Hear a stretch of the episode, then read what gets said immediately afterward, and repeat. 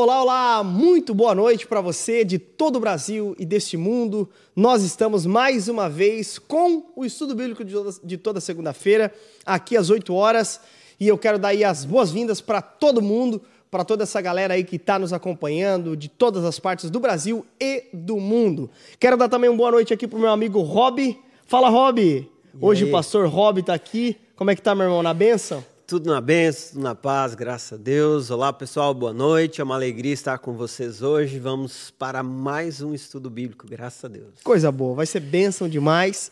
É, inclusive, quem está no chat hoje com você de casa vai ser o glorioso Rob, né, Rob? É isso aí. Eita tô aqui, glória. eu tô acompanhando aqui tá o pessoal. Acompanhando. Da onde é que o povo tá falando aí, Rob? Olha aí, tem gente de São Paulo, Machado, Joinville, Rio Negrinho, o Fábio Felizbino de Rio Negrinho, oh. legal é, Blumenau, Ondadura, Chicago, Itapeva, uh, Maringá, no Paraná, Eita. Itajubá, Minas Gerais, pessoal de Machado também aqui comentando.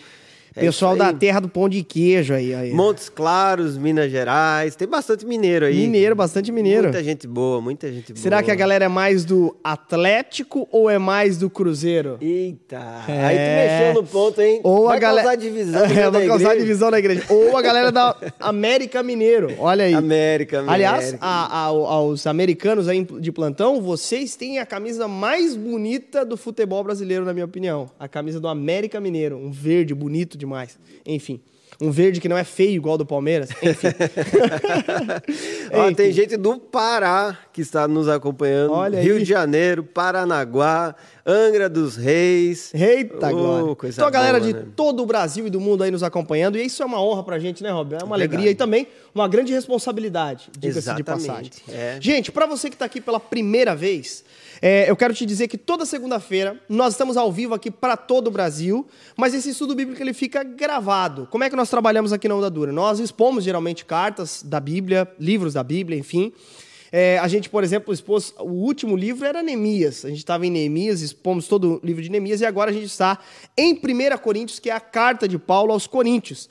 E se você quiser saber um pouco mais do contexto de Corinto, de Corinto, é, por que, Paulo escreveu aos Coríntios, como é que é a história e a relação de Paulo com essa cidade, com a igreja nessa cidade, assim por diante, você pode acompanhar justamente os nossos outros estudos bíblicos que ficam gravados e estão aqui também no canal da Onda Dura no YouTube.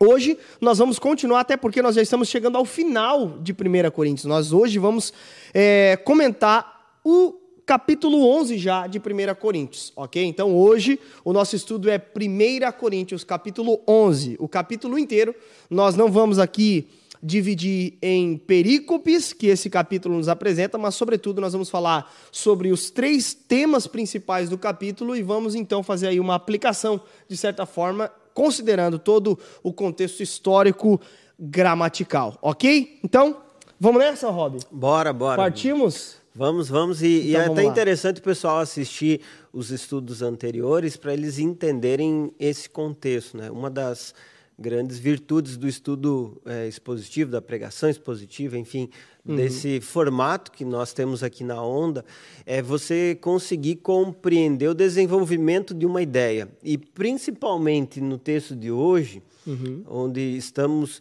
diante de um texto que tem detalhes culturais que são extremamente Importantes. é, importantes para a exegese, para a interpretação do texto. Uhum. Então, você vai compreender como Paulo ele foi construindo a ideia desse texto ao longo de toda essa carta. Né? Você tem vários aspectos que Paulo já tra tratou de forma mais é, genérica.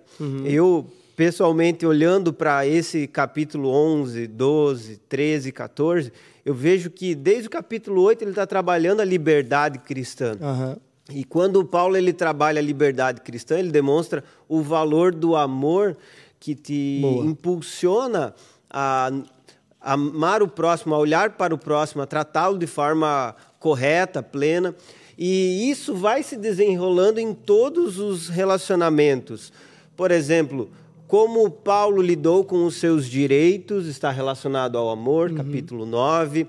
Como eles deveriam olhar para os antepassados e o modelo desses antepassados, ou para o exemplo de Israel, para que eles então soubessem se posicionar diante de festas idólatras, diante do mercado ou diante de um jantar na casa de um amigo ou de um conhecido, enfim, uhum. como a liberdade deveria ser utilizada em diversos contextos. Uhum. E agora especificamente entrando no contexto do culto, porque do culto. há uma liberdade no culto, mas uhum. essa liberdade ela é também direcionada. Então, perceba, compreender todo o contexto histórico, cultural, faz a diferença para você compreender melhor uhum. o texto estudado. Muito bom, muito bom. É isso aí mesmo. Rob. Hoje tem uma porção gigantesca de versículos e a gente vai é, analisar, como eu falei, por temas. Então, é, primeira coisa, o capítulo 11, nós não vamos começar a partir do verso 1, porque o verso 1 ele pertence a, um, a uma porção ou a uma perícope, como a gente chama, é, do capítulo 10, ok? Então a gente vai começar a partir do 2, certo? Porque daí Paulo vai trocar a ênfase aqui, embora esteja falando sobre liberdade cristã. Agora, a partir do verso 11, propriamente dito, ele está falando a respeito. É, eu diria que desde o 8 até também, Rob, ele está ele tá apontando para culto. Ele está apontando, seja né, para corrigir em relação a eles não voltarem aos seus cultos pagãos, certo. bem como também é não copiar a prática dos pagãos dentro do é, é, culto cristão. Então, ele corrige, inclusive, nós vamos ver a partir do 12, por exemplo, um exagero, que Gordon Fee até vai chamar, por exemplo, ao que tudo indica, um abuso no carisma das línguas, né? Que era o dom de línguas, que foi aí é, é, inserido no contexto da igreja, a partir, por exemplo, da, da, da perspectiva lucana dos eventos de Atos, né? Então, enfim, e, e, aí, alguns até dizem que são línguas diferentes, são coisas diferentes, tudo mais, fato é que Paulo está regulando esse dom na igreja, né? Sim. Enfim, então, no 12 nós vamos perceber que existia um exagero nos dons, existia um exagero nos sacramentos, existia um exagero em tudo. Hoje nós vamos perceber, por exemplo, que exigi, existia um exagero na postura, dos, das mulheres, principalmente, e existia também um exagero em relação à ceia do Senhor, que precisa ser corrigido, e essas correções nos ensinam demais. Porque talvez a gente olhe para um texto e fala, bah, o que, que uma carta do primeiro século tem para me ensinar hoje no século XXI, em Machado, em Joinville, em Rio Negrinho, né? em Itapeva, em Chicago, o que, que isso tem a ver com os nossos dias e com o contexto em que eu vivo? E pode ter certeza que a aplicação desse texto ela, ela vai fazer muito sentido, porque os Talvez, eu disse isso numa exposição do texto, talvez as perguntas que o povo de Corinto estavam recebendo resposta de Paulo não sejam as mesmas perguntas que nós fazemos, uhum. mas precisamos com certeza das mesmas respostas. E, e, uma coisa assim que é bem importante é esse capítulo 11 de 1 Coríntios é uma aula de hermenêutica. Boa. Então, se você quer entender um pouquinho melhor como interpretar a Bíblia Preste atenção nessa exposição. É um dos capítulos que eu utilizo quando dou aula de hermenêutica, que é a arte da interpretação das escrituras, exatamente para entender aspectos culturais, Boa. princípios temporais ou supratemporais, enfim. É, nós vamos trabalhar isso no decorrer da, da aplicação, Boa, da, da interpretação desse texto. Perfeito. Né? Porque, por exemplo, ah, então quer dizer que algumas partes desse versículo eu pego para mim e outras não? Então quer dizer que esse versículo eu pego, só porque me encaixa na minha tradição. Esse não. Nós vamos entender que não é bem por aí. Existe algo que de fato é, existe um princípio por trás daquilo que Paulo fala àquela cultura, que é importante considerar o leitor daqueles dias, bem como também é importante considerar que esse texto fala também com a gente. Então, mas vamos lá. Rob, vamos tratar então por temas. O primeiro tema é o elogio de Paulo, né? Sim, versículo 2. Então, isso, hoje nós estamos em 1 Coríntios capítulo 11 e agora vamos começar a partir do 2. Eu os elogio por se lembrarem de mim em tudo, em tudo e por se apegarem às tradições exatamente como eu as transmiti. Rob, vou te dizer, esse esse Paulo está fazendo aqui, colocando um versículo aqui que parece meio contra contra todo o argumento que ele está corrigindo na carta, porque ele chama eles em vários momentos de egoístas tem que comprovar sua apostolicidade. Ou seja, esse elogio aqui de Paulo parece não fazer o menor sentido. né? Sim, Se for considerar como um tom de fato elogio e assim por diante. E aí, o que, que, que Paulo está querendo dizer então aqui no verso 2? Sendo que ele está malhando pau até agora. Então, é algo que precisa é, ser percebido nessa declaração, nesse elogio de Paulo, é a lembrança que existia do apóstolo relacionado ao conteúdo que ele transmitiu. Uhum. 18 meses Paulo esteve entre os irmãos de Corinto, né? esteve na cidade de Corinto ensinando a palavra de Deus. Uhum. E imaginem 18 meses aos pés de Paulo aprendendo uh, o conteúdo do evangelho. Com certeza foi algo muito significativo. Então, a uhum. doutrina que eles receberam foi extremamente é, profunda. Uhum. E ele disse que os ensinamentos que ele transmitiu estavam sendo seguidos. Uhum. Isso quer dizer que aquela base teológica, aquela base de conhecimento acerca da verdade que foi transmitida, estava sendo guardada por eles. Uhum. E nesse sentido, Paulo os elogiava. Eu acho que algo parecido com aquilo que acontece nas cartas de Apocalipse, onde você percebe que Jesus ele fala sobre aspectos positivos e negativos de algumas igrejas. Uhum. Então, é, eu os elogio acerca disso. Agora, de outra parte, uhum. falaremos depois. Né? Uhum. Então, é interessante aqui porque esse argumento de Paulo no verso 2 é, me parece que de fato é um elogio. É, eu acho que dá para a gente entender de duas formas. Até, por exemplo, o Gordon Fee defende a ideia de que talvez Paulo esteja sendo é, se utilizando apenas de uma. Ironia. Ironia, exatamente. Mas faz sentido. Por quê? Porque nessa carta também fica visível aquilo que Paulo fala, sabe o quê? É, eu lancei o alicerce, que é Cristo, e até ele fala sobre a questão de uns edificarem. É, é, é, um, uns se salvarão por um fio, que ele fala também no. no eu não, não lembro agora o capítulo que é, enfim, mas se eu não me engano é o capítulo 3 ou 2, enfim não, não vai dar tempo de procurar aqui, mas ele fala sobre essa questão de quando eu estive, eu plantei um alicerce, de modo que não tem como é, ter um outro ter crescimento longe desse alicerce. Então, o que está acontecendo aí é baseado no alicerce que é Cristo. Agora, é, quando eu estive aí, o alicerce que foi posto foi Cristo de fato. Sim. E aí ele faz uma, uma, uma, um direcionamento, principalmente para as lideranças, dizendo: cada um vai colher a, a partir desse alicerce, sendo, né, que daí ele fala sobre os materiais, né? Palha, feno, pedras preciosas e sim, coloca, digamos, sim. na mesma prateleira.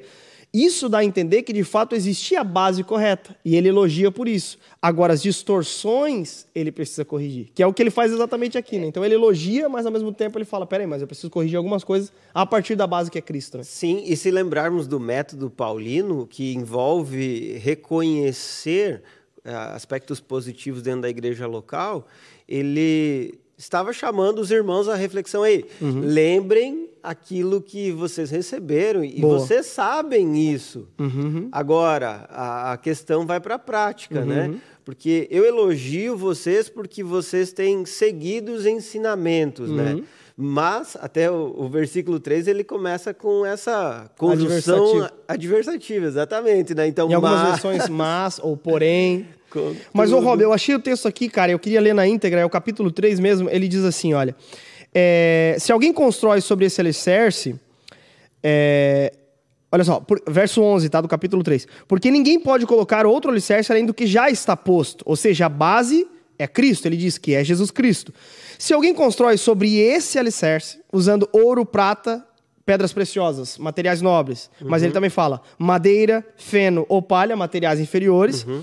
sua obra será mostrada, porque o dia, e aqui o dia é um aspecto escatológico mesmo, o dia em que Cristo virá, a, é, trará a luz e sua obra será revelada, porque passará pelo fogo que provará a qualidade da obra de cada um. Ou seja, Paulo está dizendo, está construído sobre o mesmo alicerce, mas com materiais diferentes. Então eu acho que, ao que tudo indica aqui, o alicerce está posto, é Cristo. Sim. Agora, sobre esse alicerce, existem correções que precisam ser feitas para que não hajam distorções, né? De modo a esse alicerce já não ser mais a base, que é um grande perigo, inclusive, Sim. né? E, e até pela... A distorção ser tão grande ao ponto de a igreja de Cristo já não ser mais chamada de igreja de Cristo. Sim, sim, exatamente. E, e, até pela aplicabilidade desses princípios que foram estabelecidos. Então, você, com o passar dos anos, vai tendo que tratar a teologia de uma forma diferenciada pelos novos desafios culturais, pelas novas circunstâncias que estão envolvendo a igreja. Uhum. Por exemplo, né, o debate sobre o culto online, sobre a ceia online, aconteceu uhum. nos últimos anos, Exato. mas antigamente não existia esse Exato. debate. Então, sempre nós vamos ter que trazer aplicações novas baseadas no mesmo fundamento que uhum. já foi transmitido. Boa, perfeito. Então, eu os elogio por se lembrar de mim em tudo e por se apegarem às tradições exatamente como eu as transmiti, certo? Quero, porém, ou mas, aí eu gosto de ler na NVT, Rob, tu tem a uhum. NVT aí no teu celular sim, aí, sim. né? Então vamos lá. Agora então, o primeiro assunto foi o elogio de Paulo, que a gente tratou aqui. Agora o segundo assunto que a gente vai tratar aqui também, que muito nos ensina. Vamos lá, Rob. Mas quero que saibam de uma coisa: o cabeça de todo homem é Cristo, o cabeça da mulher é o homem e o cabeça de Cristo é Deus. O homem desonra sua cabeça se a cobre para orar ou profetizar. Mas a mulher desonra sua cabeça se ora ou profetiza sem cobri-la, pois é como se tivesse raspado a cabeça. Se ela se recusa a cobrir a cabeça, deve também cortar todo o cabelo. Mas, uma vez que é vergonhoso a mulher cortar o cabelo ou raspar a cabeça, deve cobri-la. O homem não deve cobrir a cabeça, pois ele foi criado à imagem de Deus e reflete a glória de Deus. A mulher, porém, reflete a glória do homem, pois o homem não veio da mulher, mas a mulher veio do homem. E o homem não foi criado para a mulher, mas a mulher foi criada para o homem. Por esse motivo e também por causa dos anjos, a mulher deve cobrir a cabeça para mostrar que está debaixo de autoridade. Entre o povo do Senhor, porém, as mulheres não são independentes dos homens, e os homens não são independentes das mulheres. Pois, embora a mulher tenha vindo do homem, o homem nasce da mulher, e tudo vem de Deus. Muito bom. Julguem por si mesmos: é correto uma mulher orar a Deus em público sem cobrir a cabeça, a natureza não deixa claro que é vergonhoso o homem ter cabelo comprido, e as mulheres não se orgulham de seu cabelo comprido, pois ele lhes foi dado como manto. Mas se alguém quiser discutir a esse respeito, digo simplesmente que não temos outro costume, e as outras igrejas de Deus pensam da mesma forma. Muito bem. Que texto contracultural. Se nós olhássemos esse texto aqui hoje, meu amigo, e aí? Rob, vamos lá. Eu acho que aqui alguma, alguns pontos precisam ser import, é, é, destacados de maneira muito é, claras para que não, não é, soe uma interpretação equivocada. Por isso, nós precisamos interpretar a Bíblia é, entendendo o seu contexto. O uhum. contexto em que o autor bíblico está escrevendo também, para quem ele está, quem é o destinatário de Paulo os crentes de Corinto. É, o que é Corinto? É uma cidade é, romana, naquela atual conjuntura, mas que era uma cidade grega. Era uma cidade do poderoso Império Grego, que herdou tudo. A, a, a, todos os costumes gregos e assim por diante. Então, vamos lá. Primeiro, Paulo está escrevendo aos crentes em Corinto. Na cultura grega, Bem como na romana também, a gente não pode desconsiderar, é, essa questão do raspar o cabelo, ter o cabelo raspado e assim por diante, porque é o que tudo indica aqui. Paulo está dizendo o seguinte: vamos tentar traduzir aqui para o pessoal de casa. O que, que Paulo está dizendo? Olha, é, vamos lembrar, isso aqui ele está falando sobre o contexto da igreja, o contexto da reunião dos, do, do, dos crentes, então ele está falando sobre culto público. Ele está dizendo: olha, aquelas que oram ou profetizam nesse contexto de culto público devem cobrir a sua cabeça. Uhum. Ou então, é, por quê? Porque é vergonhoso estar com a cabeça descoberta ou ter a cabeça raspada. É isso que Paulo está dizendo, traduzindo aqui. Rob, por que, que Paulo está insistindo em que as mulheres cobrissem a cabeça naquele contexto? E não somente isso, diz para os homens não ter o cabelo comprido nesse contexto. Sim. E aí? Então, é como eu estava falando anteriormente sobre alguns aspectos culturais que devem ser levados em consideração, né? Uhum. É, quando você olha para a cultura grega que era vivida na cidade de Corinto, primeiramente a mulher se tornava é, reconhecida como gine ou maior de idade aos 14 anos.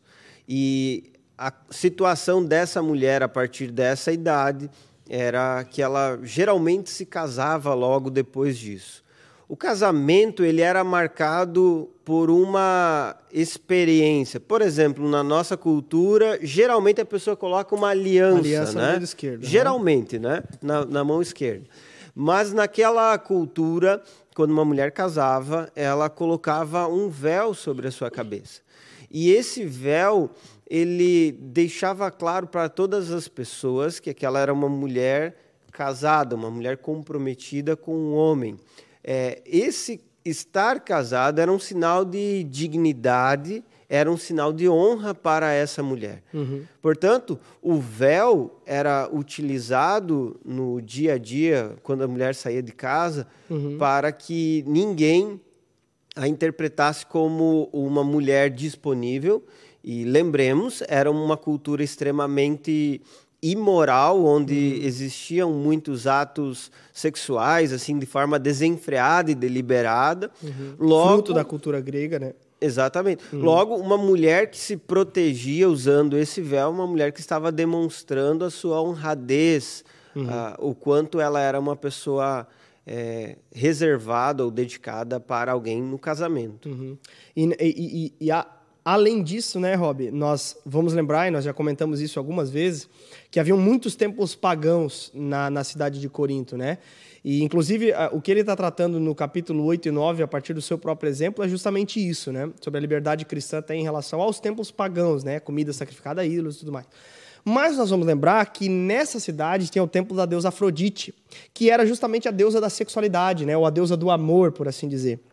E tinha-se nesses templos sacerdotisas ou então prostitutas cultuais que elas é, é, tinham esse costume de raspar a sua cabeça. Então, uma mulher vivida, por assim dizer, uma mulher da vida ou uma prostituta, naqueles dias era uma mulher também que raspava o cabelo. Por isso que Paulo falou: olha, se está com a cabeça descoberta, então já raspa o cabelo, né? Se já está é, é, é, sendo. é, em outras palavras, se já está seminua, fica nua de uma vez, entende? Se já está atestando a sua falta de honradez, então, de certa forma, já se já se mostre a falta de honra de uma maneira é, é, é, total. Agora, o que, que isso tem a ver com o culto público? Bom, Paulo está tratando aqui um problema onde as mulheres estavam, de certa forma, sendo desregradas nesse sentido.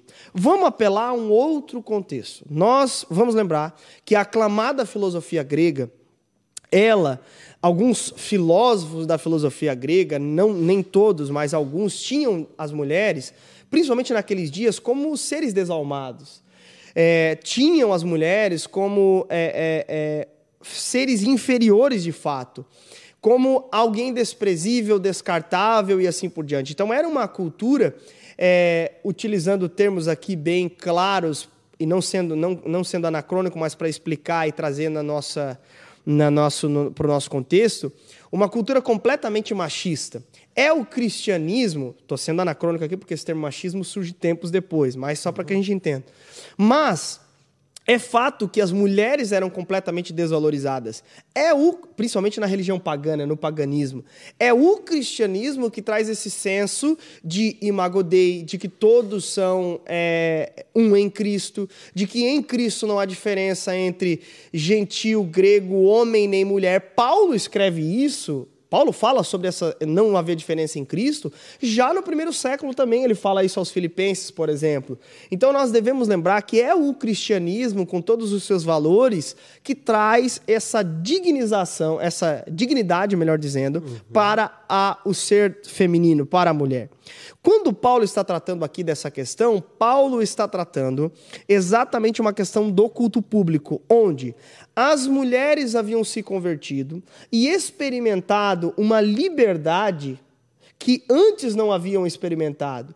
E, por ser nova, elas estavam abusando dessa liberdade. De modo que, agora em Cristo não há diferença. Agora em Cristo nós somos é, é, é, valorizadas. Agora em Cristo nós podemos fazer qualquer coisa. Né? Que isso estava acontecendo, por exemplo, em relação à sexualidade. Estava acontecendo em relação a, a, carne sacrificada a ídolos. Então eles viam carne é, é, fresquinha lá dentro dos templos pagãos, eles entravam e comiam com os pagãos, né? E isso servia de pedra de tropeço para os irmãos mais fracos, bem como também era um perigo para eles, para eles, porque aqui, eles eram fracos, por isso que Paulo diz aqueles que estão em pé, cuide para que não caia. E também as mulheres estavam sendo desegradas, no sentido de, cara, a gente pode vir sim com a cabeça descoberta, né? Então, elas estavam abusando da sua liberdade. De modo que Paulo precisa dizer, gente, tomem cuidado para não abusar da liberdade. Mulheres, é símbolo de honradez ter a cabeça coberta, então cubram a cabeça. Sobretudo no culto público. O Lipão, o pastor Lipão deu um exemplo ontem que é muito interessante. É como se as mulheres estivessem abusando a tal ponto da liberdade é, a chegar no culto público de biquíni, por exemplo, na nossa cultura. Chegar uma mulher de biquíni no culto. Era esse tipo de abuso da liberdade que eles estavam usando. Como se alguém dissesse, é para a liberdade que Cristo nos chamou, e aí vim de biquíni para o culto. Era basicamente isso. É, e interessante que isso acabava com a singularidade que foi dada por Deus. Porque se você olhar para esse texto, você vai perceber que a argumentação de Paulo é teológica, é uhum. é extremamente é, profunda, falando sobre a criação de Deus, Boa. como você disse, né, a imagem e a glória de Deus no homem, a imagem e a glória de Deus na mulher, porque é isso que o texto está dizendo. A mulher é a glória do homem, e isso não a diminui, Perfeito. Isso não a torna inferior, pelo contrário, está falando que Deus que criou o homem é o Deus que fez a mulher do homem, e isso não diminui mulher de forma alguma, mas uhum. mostra que ela é singular, que ela é alguém especial também, criada pelo Senhor. E quando nós deixamos de perceber esses aspectos que são fundamentais, nós nos tornamos é, pessoas totalmente desassociadas ou que separam a sua vida uhum. é, daquilo que deveriam viver para a glória de Deus.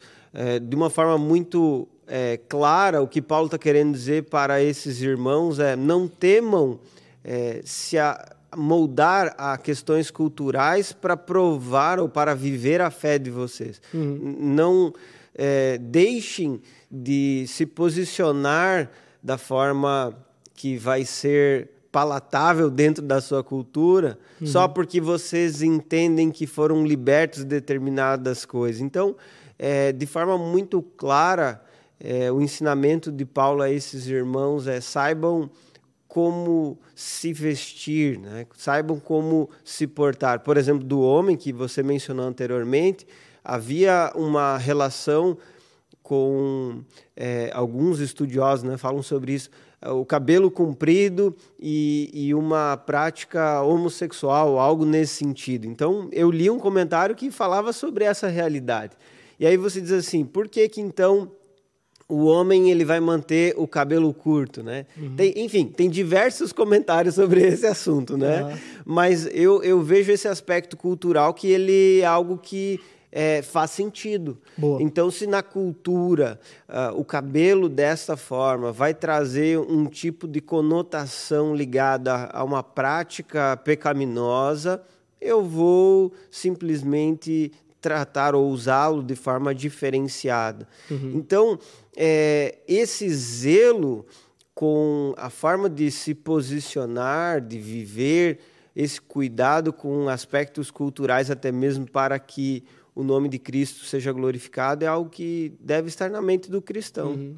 Perfeito, perfeito. E não abusar da sua liberdade, né? Então, é, ah, agora eu estou em Cristo, de fato. É, é, é, ah, esse papo de música secular e música cristã não tem mais. Aí, de repente, o fulaninho começa a escutar as músicas mais baixas possíveis, né? Cara, isso não é liberdade cristã, isso é libertinagem, né? Então, eu acho que aqui o ponto que Paulo está tratando, se tratando de culto público, é: gente, vocês precisam se dar ao respeito quando cultuam. Vocês precisam entender que existe uma honra ao Senhor de ambos e existem papéis distintos, e isso revela uma coisa, Rob. Singularidade do povo de Deus. Existe uma singularidade nas partes do corpo de Cristo. O Rob é uma pessoa, eu sou outra. As mulheres são distintas dos homens. O que estava acontecendo ali é que as mulheres queriam ser como os homens, né? E tá tudo errado, porque cada um tem seu papel, cada um tem sua função principalmente, todo mundo deve ter uma honra em relação ao Senhor naquilo que foi chamado para fazer e viver. E uma coisa só, é, como Paulo ele diz, olha, vocês estão seguindo as tradições Agora, esse é um costume entre as igrejas. No versículo 2 ele diz, elogiou, né? Aham. Por isso que eu digo que esse elogio de Paulo foi intencional. Ele disse, irmãos, vocês já seguem as tradições que eu ensinei para vocês. Aham. Aí depois de, de, de falar sobre o assunto que ele queria, ele diz, gente, esse é o costume das igrejas. Ou seja, de uma forma bem velada, ele diz, irmãos, continuem seguindo a tradição que eu ensino, porque Isso. é isso que a igreja vive. Perfeito. A- Não inventa moda, né? Exatamente. O que, que é honrado para um cristão viver? É, como um cristão deve se posicionar de forma justa, correta, diante de uma, de uma sociedade? Coloquem isso em prática. Uhum. Boa, boa, perfeito, perfeito. Então, é, é, eu acho que esse assunto ensina é, algumas coisas, né, Rob? Eu acho que, cara, singularidade, eu pontuaria. É, pontua para não inventar moda, né, diante é, do Senhor, não abusar da liberdade. Enfim, acho que todos esses pontos de aplicação são importantes aqui. Né, E, e o quanto eu tenho que ser autêntico dentro daquilo que Deus quer que eu faça, e daquilo que Ele quer que eu viva. Perfeito. É, o Geis é uma pessoa incrível, foi separada por Deus para estar sempre assim cantando, né? Exato, eu é canto todo É momento. uma benção. Tem que mandar ele falar baixo lá no escritório. Exato, entendeu? Falo em línguas alto, né? Com, com intérprete. Brincadeira. Mas, mas assim, é algo muito próprio dele. E eu, Robson, sou singular. Eu fui criado por Deus de uma forma diferenciada. E eu não preciso copiá-lo, eu não preciso ser Exato. ele. Eu posso viver quem Deus me chamou para viver. E isso vai fazer a diferença onde Deus quer que eu esteja. Esse é o grande perigo, né, Rob, de ideologias do nosso tempo, como o feminismo, por exemplo. Né, onde eu acho nobre a- a- a- aquilo que o próprio cristianismo traz na- em relação né, à substancialidade, é, ou melhor, que é a qualidade, né, a qualidade do ser, que é exatamente igual. Em honra, em dignidade, são iguais, né? Mas com funções distintas. E nós não podemos destruir essas distinções. Porque Deus fez justamente o homem de uma forma e a mulher de outra forma. E essa mistura que por vezes essas ideologias tentam trazer é perigoso. É perigoso e destrói a identidade de muita gente. Esse, esse é o ponto. Amém? Vamos para o próximo tema do texto? Bora. A ceia do Senhor, Rob. Verso 17 em diante, o que, que ele vai dizer? Agora ele vai dizer, porém, entretanto, nisto eu não os elogio. Como é que tá a NVT aí, Rob? Nas instruções a seguir, porém, não posso elogiá-los, pois quando vocês se reúnem, fazem mais mal que bem. Primeiro, ouço que há divisões quando vocês se reúnem como igreja, e até certo ponto eu o creio. Suponho que seja necessário haver divisões entre vocês, para que se reconheçam os que são aprovados. Muito bom. Verso 18 17, 18 e 19, ok? Depois nós já vamos falar sobre a ceia do Senhor, mas vamos lá. Acho que o primeiro ponto que ele toca aqui já é um ponto, Rob, que ele trata do capítulo 1 até o capítulo 5 de 1 Coríntios, que é a questão das divisões, das desavenças entre os irmãos, das tretas, das, dos problemas.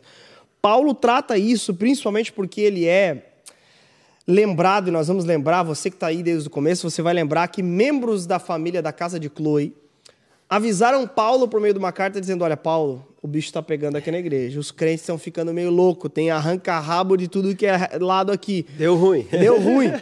E aí Paulo vai corrigir isso e ele vai dizer: olha, agora se tratando de culto, eu também estou dizendo que parece que quando vocês se reúnem, parece que tem divisão entre vocês também. E aí, Rob? Não, e interessante é a expressão, né? É, vocês se reúnem e isso faz mais Mal do que bem. do que bem. Ele está dizendo: o culto na- nessa atual conjuntura está fazendo mais mal do que bem. É, quando o culto ele, ele não ajuda, quando o culto ele atrapalha, Exato. é mais ou menos isso. É, logicamente, o culto ele não faz mal pelo culto em si, mas Exato. pela forma como ele estava sendo vivido. Então, Afinal, né, só um ponto. Afinal, quem está cultuando? Os, os, os crentes. Só que se os crentes estão divididos, já estão cultuando tudo errado, porque Jesus ensina outra coisa, por exemplo, sobre deixar a oferta no altar, né? Sim, e, e é esse o ponto que ele toca, né? Ó, eu escuto que há divisões entre vocês, eu até acredito que isso possa acontecer, né? Mas essas divisões vão revelar quem são ah, aqueles que estão aprovados, né? Aqueles que estão sendo fiéis e verdadeiros. E aqui ele não está elogiando, como alguns ousam interpretar, que Paulo está dizendo, ah, que bom que tem divisões, porque vai mostrar quem é quem. Não, não. ele diz, eu até acredito. Sabe aquele negócio que a pessoa diz assim, meu, é, bom, eu até imagino que seja verdade isso, né? É, tipo, é uma coisa tão absurda que você diz, é, mas, enfim, é verdadeiro, algo que acontece, o ser humano é capaz de fazer isso. Uhum. A perversão do culto era tão grande que havia uma separação. Possivelmente estava, é, estava ligada a uma realidade socioeconômica. Né? Uhum. Tem é, comentaristas, por exemplo, que falam sobre a divisão que existia entre pessoas de uma classe é, de outra, e essa divisão era tamanha que nas reuniões alguns comiam no, como se fosse na sala da casa, numa parte é, diferenciada chamada de atrium, e outros iam para um lugar inferior ou para um lugar menor, ou até mesmo ficavam no chão. E alguns participavam né, de, de uma forma mais profunda daquela reunião, de uma forma mais centralizada, e outros ficavam escanteados. Né? Então, é, nesse sentido, é, o que Paulo está fazendo aqui é dizer, irmãos, eu não tenho como elogiar vocês porque vocês estão separados e isso não é algo, algo agradável. Uhum, perfeito, perfeito. Então, aqui ele está dizendo, olha, não faz o menor sentido nessas reuniões ter divisão. Ponto. Não dá para dar rodeio nenhum. É, se tratando dos nossos dias, e aí corroborando com o próprio ensino de Jesus, se você souber de alguém que tem algo contra você, não é nem que tu tem algo contra alguém, é que alguém tem algo contra você, você deve deixar a oferta ali e resolver e depois botar a oferta de novo. Então, isso é muito sério, ok? Vamos lá. A partir do verso 20, nós entramos no nosso terceiro e último assunto, Rob, desse texto, que é a ceia do Senhor. E aqui nós vamos ver que gente estavam comendo pãozinho demais e bebendo suquinho integral de uva demais. e aí, Rob, vamos ler o texto? Bora, bora. A partir do verso 20. É, 20. Verso 20 em diante, vamos lá. Quando vocês se reúnem, não estão interessados de fato na ceia do Senhor Alguns de vocês se apressam em comer a própria refeição. Como resultado, alguns passam fome, enquanto outros ficam embriagados. Será que vocês não têm casa onde comer e beber? Ou querem mesmo envergonhar a igreja de Deus e humilhar os pobres? Que devo dizer? Querem que eu os elogie? Certamente não os elogiarei por isso pois eu lhes transmiti aquilo que recebi do Senhor. Na noite em que o Senhor Jesus foi traído, ele tomou o pão, agradeceu a Deus, partiu e disse: Esse é o meu corpo que é entregue por vocês. Façam isto em memória de mim. Da mesma forma, depois da ceia, tomou o cálice e disse: Esse cálice é a nova aliança confirmada com o meu sangue. Façam isto em memória de mim sempre que o beberem porque cada vez que vocês comerem desse pão e bebem, que cada vez que vocês comem desse pão e bebem desse cálice, anunciam a morte do Senhor até que ele venha. Assim, quem come do pão ou bebe do cálice do Senhor indignamente é culpado de pecar contra o corpo e o sangue do Senhor. Portanto, examinem-se antes de comer do pão e beber do cálice. Pois se comem do pão ou bebem do cálice sem honrar o corpo de Cristo, comem e bebem julgamento contra si mesmos. Por isso, muitos de vocês estão fracos e doentes, e alguns até adormeceram. Se examinássemos a nós mesmos, não seríamos julgados dessa maneira. Mas quando somos julgados pelo Senhor, estamos sendo disciplinados para que não sejamos condenados com o mundo. Portanto, meus irmãos, quando se reunirem para comer, esperem uns pelos outros. Se estiverem com fome, comam em casa, a fim de não trazer julgamento sobre si mesmos ao se reunirem. Eu lhes darei instruções a esse respeito de, e de outros assuntos depois que chegar aí. Muito bom. Então, aqui nós terminamos o texto, mas ele trata aqui então, vamos lá, primeiramente sobre a questão das mulheres que estavam abusando da liberdade, a questão das divisões, certo? E aí, por fim, é, tem a questão do elogio, aliás, lá, lá, lá no verso 2, mas ele chega aqui então e trabalha a questão da ceia do Senhor. Ao que tudo indica, os crentes estavam chegando para se reunir e abusando, de certa forma, do banquete, enquanto outros estavam passando fome, não esperavam para comer, enfim. Então, esse era o grande problema contextual. É, os crentes têm uma festa ágape, né, uhum. que era a festa do amor, onde as pessoas se reuniam justamente é, nessas festas para ceiar, porque quando Cristo instituía a ceia, os primeiros discípulos eles começaram a fazer as, essas, a ceia do Senhor, não no culto, né, como nós fazemos, vem cear, o mestre chama, vem. Mas eles faziam nas chamadas festas do amor, que eram as festas ágapes, né. Parece que Paulo está falando sobre isso aqui, né. E olha que interessante, porque, ok, ele está dizendo, olha, quando vocês se reúnem para ceiar, não é bem ceia que vocês estão fazendo, porque o propósito da ceia tem a ver com outra coisa. E aí, Rob, o que está acontecendo aqui? Olha, uh, algumas coisas Paulo está esclarecendo aqui. Por que, que eu falei sobre a questão socioeconômica anteriormente? Boa. Porque ele diz aqui no versículo 23 que envergonha a igreja de Cristo, a igreja de Deus, e humilha uhum. os pobres. Boa. Quer dizer que, de alguma forma, Uhum. Quem estava levando mais, estava comendo mais. mais. Ou, e... se, ou, seja, os mais abastados estavam é, é, é, levando mais e comendo mais, e os pobres. E isso revelava uma divisão no meio da igreja, uhum. baseado na condição financeira. financeira. E aqui o evangelho ele não possibilita no meio. Boa. Mas entende que e tem isso como uma dádiva, um dom inclusive para partilhar com os seus irmãos. Uhum. Isso não vai, evidentemente, ser colocado como a, aquela regra de vende tudo e distribui entre todos. Uhum. Nós não estamos entendendo isso, nem colocando dessa forma. Uhum. Mas nós entendemos que um cristão ele recebe algo de Deus e ele tem um compromisso uhum. em auxiliar o outro e principalmente em não usar isso para esnobar, desprezar ou colocar o outro numa condição inferior. Não, eu tenho mais, então eu fico aqui comendo uh, a picanha, por exemplo, uhum. e você que tem menos, olha, fica aí só chupando o osso aí. Uhum. Então, não existe isso. Dentro do cristianismo, é, dentro dessa festa, dessa reunião, não pode é, sobrepor essa situação por causa das finanças, né? Você uhum. não pode sobrepor por causa das suas finanças. Boa. Então, o que tudo indica ali, o que estava acontecendo era o seguinte: eles não estavam discernindo o corpo. Eles não estavam discernindo o quê? A unidade desse corpo. Eles não estavam é, é, é, é, discernindo que mão sozinha não é mão. Que cabeça, que cabeça, cabeça é Cristo, né? Mas que ombro sozinho não é ombro, que barriga sozinha não é... Enfim, eles não estavam discernindo o corpo de Cristo. E o que, que é não discernir? E até alguns têm, têm falado aqui, eu acho que é importante a gente tocar nesse ponto, né? Sobre o que, uhum. que é ceiar indignamente, né?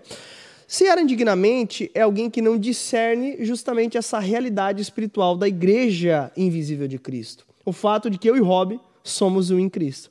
De que Cristo derrubou o muro de inimizade entre nós. Então, nós devemos discernir isso em Cristo.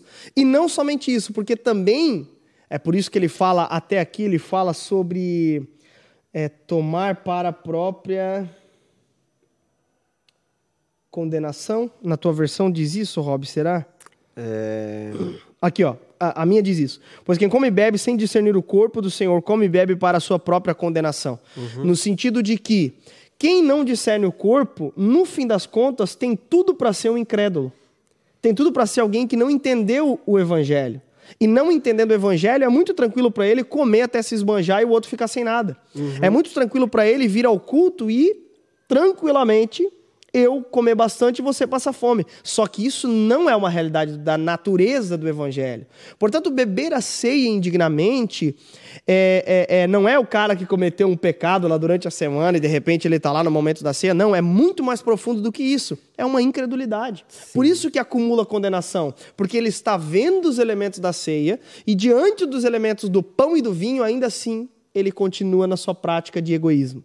Sim. Isso revela uma falta de, de regeneração, por assim dizer. Sim, e essa falta de discernimento do corpo é, está relacionada à comunhão da igreja com Cristo. Uhum. É, isso também tem que ficar muito claro, né?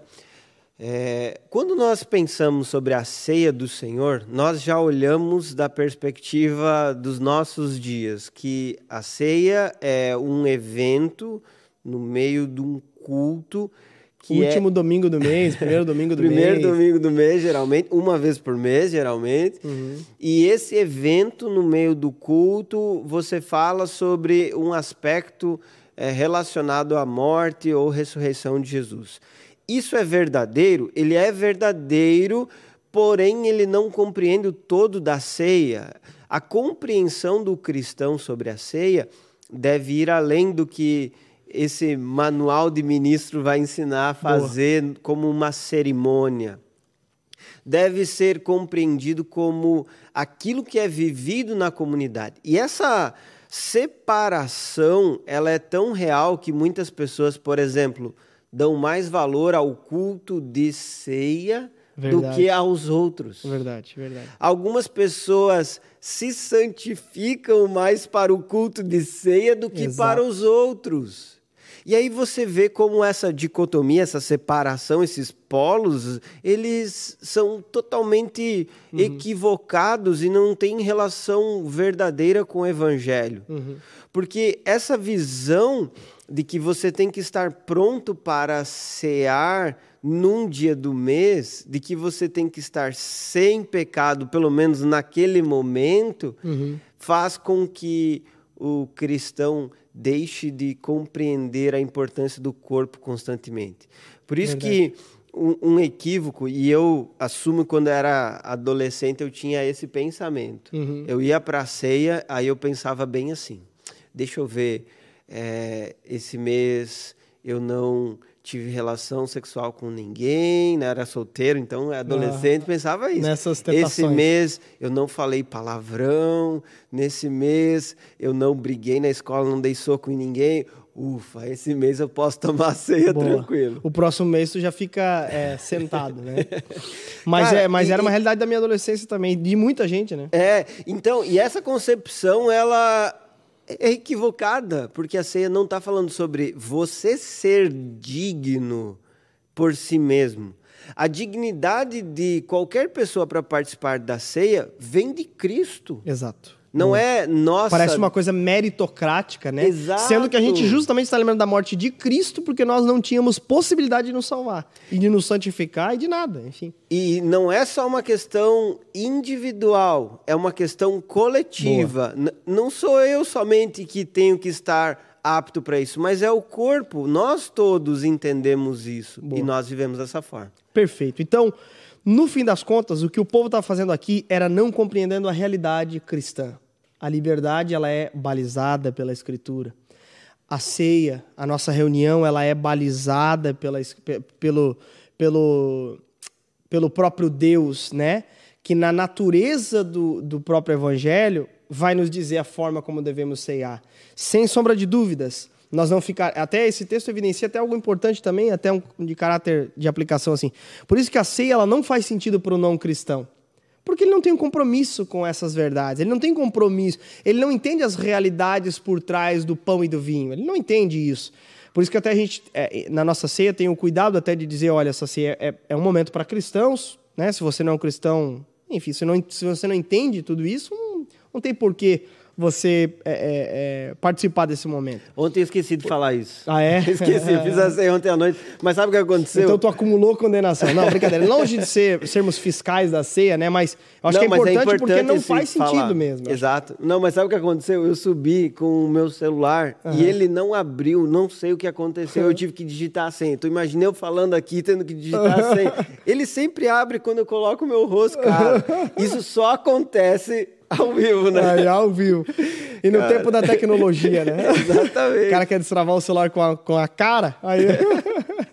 Meu Deus. Ô, Rob, mas, é, é- mas faz muito sentido, é porque alguém que não compreende essas verdades espirituais nem se preocupa com essas coisas. Então, Paulo está dizendo: olha, para aqueles que entenderam, para aqueles que são cristãos, a realidade do corpo de Cristo é que ricos e pobres sentam à mesma mesa. É que os membros do corpo de Cristo são membros do mesmo, do- de um único cabeça, e esse é Cristo. Portanto, o texto, ele nos revela singularidade e coletividade. As duas coisas fazem parte de uma mesma liberdade, só que essa liberdade é cristã. Esse é o ponto. É, é como o Davi está comentando aqui, Davi Queiroz, ele diz como é bom o estudo bíblico correto, quebra muitos equívocos, né? É, e é exatamente isso. As falácias que nós carregamos sobre o evangelho, inclusive, sobre a vida cristã, sobre o culto, é algo que é, nós precisamos quebrar à luz da palavra de Deus. Por isso que estudar a Bíblia vai iluminar a nossa mente, vai nos libertar de nós mesmos. De Por- nós mesmos, é isso aí que eu ia falar. é, a, a verdade é que a gente carrega alguns paradigmas equivocados, como esse que eu falei que eu, que eu carregava. Assim, eu chegava na ceia e ah, estufava meu peito e dizia: Meu, Hoje eu tô sendo de fato alguém que merece a ceia. Imagina, cara, que absurdo. Absurdo, absurdo. É, o- é o extremo oposto do que a ceia Exato, simboliza. é, é extremamente oposto, exato. Se ele teve que morrer na cruz, se o sangue dele teve que ser vertido por nós, é exatamente porque éramos pecadores, Exato. não merecíamos e somos indignos diante desse Deus Santo. Maravilhoso. Rob, a gente falou sobre o elogio de Paulo, a gente falou sobre a mulher que exagerava da, da, da, da sua liberdade naquele contexto com a cabeça destapada, a gente falou sobre as divisões entre os irmãos e a gente falou sobre a ceia do Senhor. Tudo isso apontando para que na reunião pública nós não podemos e não devemos não levar o evangelho a sério, né? Amém, Rob? Deixa eu ler o pessoal de casa, Rob. Deixa eu, que eu, eu tô sem chat aqui, Olha lá, mas eu posso lá. fazer esse papel aqui. Aliás, poxa, esquecemos de falar isso. Você que tem alguma pergunta relacionada a esse assunto, Então, o pessoal já está mandando pergunta. já tá mandando? aí. Então É. você pode mandar aí que eu já vou ler as suas perguntas aqui para que você seja abençoado. Além de mandar pergunta, né? Quem quiser também pode mandar um super chat. Exatamente. A sua contribuição aí Meu, verdade, esqueci de estúdio. falar isso. É coisa boa, hein? Coisa boa porque auxilia-nos a investir ainda mais Exatamente. nesse trabalho que está sendo feito e tem abençoado pessoas no Brasil e no mundo inteiro. Uhum. Aqui na conferência, várias pessoas chegaram para mim: Ô, Rob, posso tirar uma foto com você? Daí eu tirar uma foto comigo. Né? ah, eu conheço você do estudo bíblico e tal. Ah, que legal, Que é um bacana. privilégio. Então, assim, a gente está aqui servindo através dessas ferramentas. Nós temos irmãos com excelência e qualidade trabalhando aqui, servindo at- atrás das câmeras, né? Uhum. E tudo isso é sustentado pelas nossas É contribuições. então, continue fazendo isso. Certamente abençoa muito o reino de Deus. É isso aí. Mande o seu superchat e nos abençoe. Ou então mande comentários pra gente. Eita, glória. Vamos lá. É... Robão da Massa, vamos responder as perguntas da galera? Bora! Vamos lá. Deixa eu ver onde começaram as perguntas aqui. É, você pode mandando aí assunto relacionado à ceia, relacionado a, a esse texto aqui em relação à mulher. Pode mandar aí que a gente tá bai- bem, bem, bem na, na, na fissura já desse texto. A gente estudou esse texto para isso. Vamos lá. Foi o inimigo que não deixou o, o celular em relação ao primeiro tema. Ba, ba. Aí, vamos lá. Tem bastante pergunta. Vamos lá. Davi Queiroz, é correto pastores incentivarem crianças a tomar a Santa Ceia? Crianças de colo, na faixa de 3 a 4 anos. E aí, Rob, como é que tu interpreta essa questão? Eu vou, eu vou falar- dar uma resposta aqui da onda, de, de tempos já. Sim, Mas vamos lá, a gente entende que pedagogicamente as crianças elas devem participar desse momento, justamente como uma manifestação é, ali pública de de testemunho, ou melhor, de testemunho público para as crianças a respeito do evangelho. Então, quando elas participam disso, elas são é, inseridas na mensagem que os pais creem. Então, nós cremos de fato é, que elas não têm a fé que os pais têm ainda, porque nós somos até mesmo é, nesse sentido, nós cremos que há necessidade de uma confissão de pecado é, é, consciente, de uma manifestação pública de fé no ato do batismo, quando elas de fato passam a crer em Cristo. Isso acontecerá quando o Espírito Santo assim a, a querer, pode ser na infância, inclusive, mas é, a ceia nós entendemos que ela deve ser tomada por crianças como uma maneira pedagógica. Ponto. É isso. Não, e uma coisa interessante é porque em, em vários uh, lugares, né, a criança ela é vetada ou, ou, quem não é batizado não pode tomar a ceia. Esse é o critério que é utilizado. Exato. Só que nós temos que lembrar que alguns é, princípios ou valores foram estabelecidos ao decorrer dos anos, não pela pa palavra de Deus diretamente. Então é uma teologia que em muitos momentos foi criada pela igreja e ela é passível de interpretações. Exato. Então, essa interpretação de que a ceia tem que ser uma vez por mês, ela não é um princípio bíblico, ok? Então, é algo que foi adotado durante a história da igreja. Uhum. Essa ideia de que somente quem foi batizado pode tomar da ceia, também é algo que durante a história da igreja foi se desenvolvendo mas não necessariamente está é, firmado como uma regra bíblica. Mas nós, logicamente, incentivamos o batismo como um princípio que faz a pessoa é, posicionar-se para então participar da ceia e fazer parte da comunhão. Muito bom, muito bom. Vamos lá. É... É... De Maxwell é o nome dele. Em relação ao primeiro tema, Uhum. Qual foi o primeiro tema? É, depois do elogio. Eu acho que foi o, depois do elogio que é, ele está falando isso. Ele está falando sobre a questão, na verdade, das mulheres, né? Isso. Da, Ó, entendendo a situação autoridade. e explicação contextual. Dois pontos. A cultura local e a relação entre raspar o cabelo e as prostitutas cultuais. Entretanto, no verso 9, o, diz, né? O, ele, ele fez várias perguntas. O homem não foi criado por causa da mulher, mas a mulher por causa do homem. Não estaria apontando para a criação? Para o projeto inicial, essa expressão tem paralelos que apontam para a criação. Sim. E sim, exatamente isso. Exatamente isso. É, eu, eu entendi qual que é o questionamento dele. Eu só não. Porque. Não estaria apontando para, para a criação? É, estaria. Ele está dizendo o seguinte. Então, é, o argumento usado por Paulo não é um argumento cultural ah. e temporal, mas é um argumento supracultural, além daquela cultura. Perfeito. Uhum. Mas veja só, é muito legal você tocar nesse assunto, porque nos dá a oportunidade de explicar que esse texto ele está num contexto. O problema dele é que ele é lido assim de forma isolada e dá a entender de forma uhum. isolada uhum. que então a mulher não tem autoridade para realizar nada. Uhum. Mas se você volta alguns versículos, você vai ver que Paulo diz: toda mulher que ora ou profetiza com a cabeça descoberta desonra a sua cabeça, pois é como se tivesse a cabeça rapada. Ou seja, só não pode orar ou profetizar, e aqui profetizar entendamos claramente que pode estar relacionado à declaração das verdades de Deus ou sobre o dom de profecia.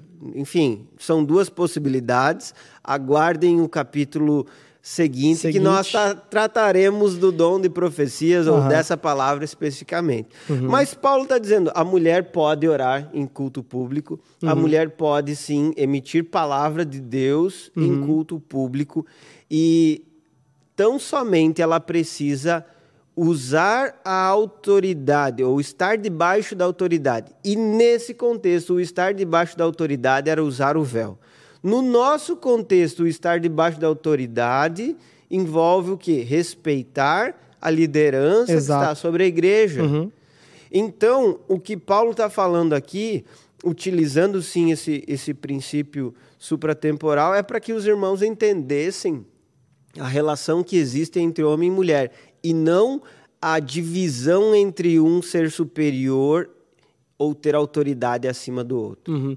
É fato que aqui, então, contextualmente e em caráter é, de aplicação, é, é, nós podemos dizer que, cara, a mulher ela tem é, possibilidades de participar do culto público, mas ela precisa estar sob autoridade é, de, do seu marido e assim por diante, estar submissa ao seu marido e até mesmo a liderança da igreja, exatamente Sim. como o Rob estava falando ali. Tá bom, gente? Então, eu não sei se foi essa a pergunta dele, sei, porque ele está falando, não, não estaria apontando para a criação? É... é porque ele falou da diferença aqui, ó, por exemplo, o que, que o texto ele diz, né? É... O homem não foi criado por causa da mulher, mas a mulher por causa do homem. Uhum. Então, esse argumento, muitas vezes, ele é utilizado para dizer que o homem deve ter uma proeminência sobre a mulher. Perfeito. Por ter sido ele criado primeiro. Uhum. Esse problema não é causado só nesse texto, inclusive, né? É causado em outros textos, como, por exemplo, é, é, é 2 Coríntios capítulo... Perdão, é, é 1 Timóteo capítulo 2 ou 2 Timóteo capítulo 2. Eu não estou esquecendo. Estou esquecendo aqui. Mas que aponta também para a criação e eles utilizam esse mesmo argumento. Sim, mas aí que eu é, volto a dizer algo que é importante nós entendermos. Uhum. É, não está tratando da impossibilidade de uma mulher exato. exercer um ministério. Exato, né? exato.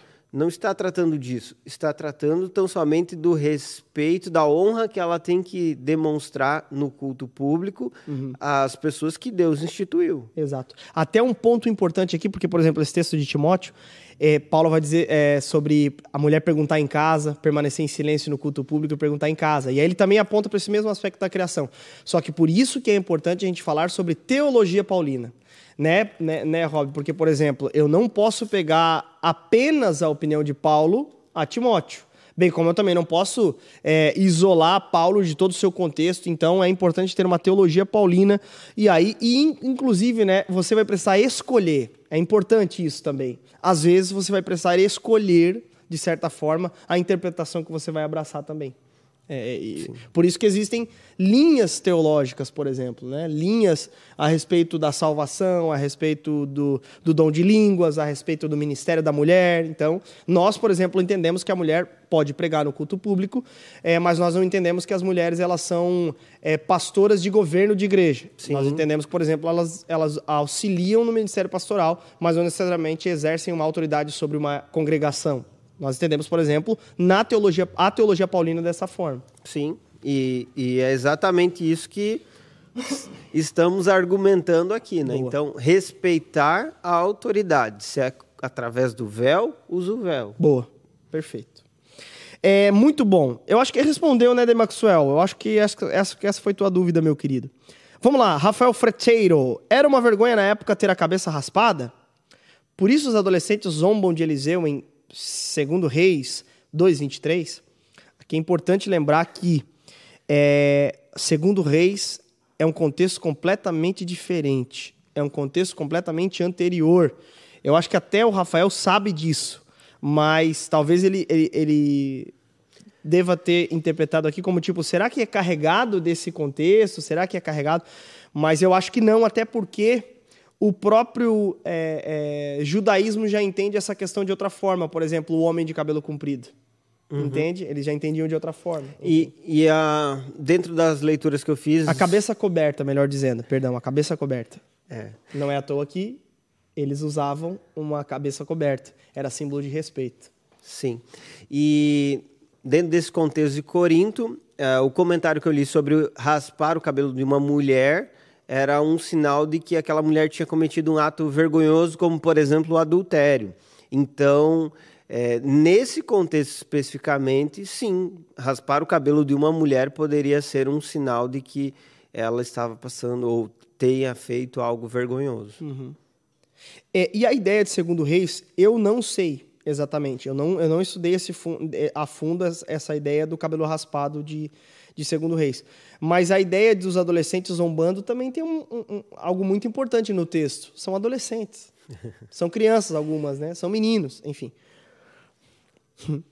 Mas eles morrem. de maneira trágica, enfim. Mas vamos lá. É, Rebeca Parolin diz: Por que a igreja deixou de fazer a festa do ágape? E aí, Rob? Perguntas difíceis hoje. O pessoal tá ousado? Não, vamos lá, vamos lá. É, tem junta panela hoje em dia, que acontece no GP. Exato. A gente tem que lembrar do contexto, né? E isso vai envolver eh, também a, a igreja que você pertence, a comunidade local e algo nesse sentido. Então, por exemplo, é, dentro da Onda Dura Joinville, nós temos alguns momentos onde fazemos uma festa. Ágape. Exato. É, Momentos ágapes. a virada do ano, por exemplo, né? Tá quase chegando né, a virada do ano. Meu chega a virada do ano, mas não chega O dia 9. É, o lançamento. Aliás, sábado, dia 9 de julho, temos universitário, hein? Somos universitário e reinauguração. Vamos lá. Vamos, é, então, por que a igreja deixou de fazer a festa ágape? Não sei. Eu não sei. Mas o Rob tá dizendo mas, que mas nós costumes. fazemos. Não, mas são costumes culturais. É que a festa ágape, como eles entendiam, de fato não acontece mais, né? Enfim. Sim, mas. Na mas- nossa cultura, né? Mas são costumes culturais que a igreja desenvolve. Isso é Exato. algo é, que você Por pode exemplo- olhar para o passado e aprender e talvez readaptar dentro da sua cultura. É. Não faz a festa ágape, mas faz o retiro de carnaval. Clássico, né? Sim, cultura. É, é, é, culto de ação de graça, né? Tem alguns cultos de ação de graça também que acontecem, né? Por, por- pelo ano, né? Enfim, a virada, o tudo nosso, a gente Tudo faz, nosso, momentos de honra, né? Vamos lá. Eu moro na Havaí e em- algumas igrejas, Sheila tá dizendo isso, elas fazem a ceia todo domingo. Olha aí. João Calvino nas institutas Alá def- Calvino. é, defende a ideia de que a ceia de- é, deve ser feita todo domingo. Ele, ele, ele entendia dessa forma. Nas institutas fica bem claro isso. Eu acho que é isso. De Maxwell, respondemos sua pergunta? Espero que sim. Tá batendo palma? Acho que sim. Gente, obrigado a todo mundo que mandou as perguntas aí. É, obrigado por todo mundo que contribuiu também com seus comentários. Eu não consegui achar alguma outra pergunta aqui. Se você mandou, nos perdoe. É, até os elogios aqui também, glória a Deus, né? Muito legal. Pedrada, não sei o que, exatamente. Alegria do Senhor, verdade, Deus. É, tome cuidado para não abusar, abusar da liberdade. É sobre isso. E tá tudo bem. Gente, é isso, Rob. Foi top, hein? Bom, bom vamos demais. que vamos. Vamos. Gente, obrigado pelo carinho da audiência. Obrigado. Segunda-feira que vem estaremos novamente aqui. E tamo junto e que Deus os abençoe.